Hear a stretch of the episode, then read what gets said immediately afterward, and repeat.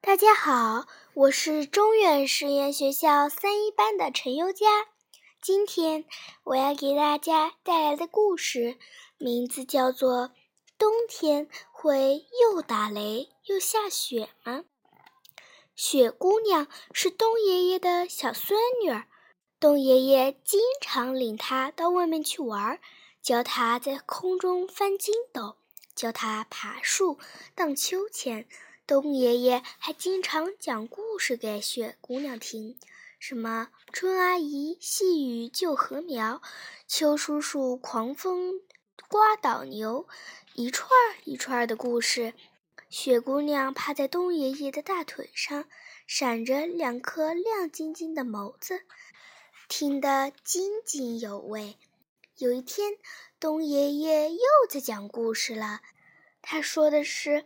雷公公一声怒吼，吓死了老狐狸的事儿。雪姑娘听了直摇头，她晃着冬爷爷的大腿说：“我不信，你带我去见雷公公，我才不怕他呢。”冬爷爷笑了：“傻孩子，天气冷，雷公公早就躲到南方去了。”不嘛，我要见雷公公。雪姑娘撒起娇来。在地上打滚儿，一会儿功夫就把个洁白的身子搞得灰溜溜的了。唉，真拿你没法子。冬爷爷叹了口气说：“我先给南方的雷公公打个电话吧。”冬爷爷拿起手机：“喂，你是雷公公吗？”“是呀，你是谁？有什么事儿？”我是冬爷爷，我这儿的雪姑娘想见你，那怎么行？我怕冷呀。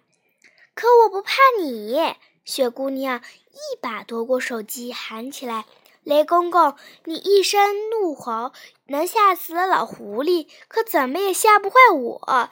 我要见你。”好，好，好，我马上到。雷公公无奈地答应了。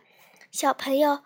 冬天，雷公公真的会从南方来到北方吗？让我来告诉你吧。会，冬天南方的暖湿气流北上，常常与北方的冷空气相遇，就会形成又打雷又下雪的奇怪天气。我的故事讲完了，谢谢大家，我们下一次再见。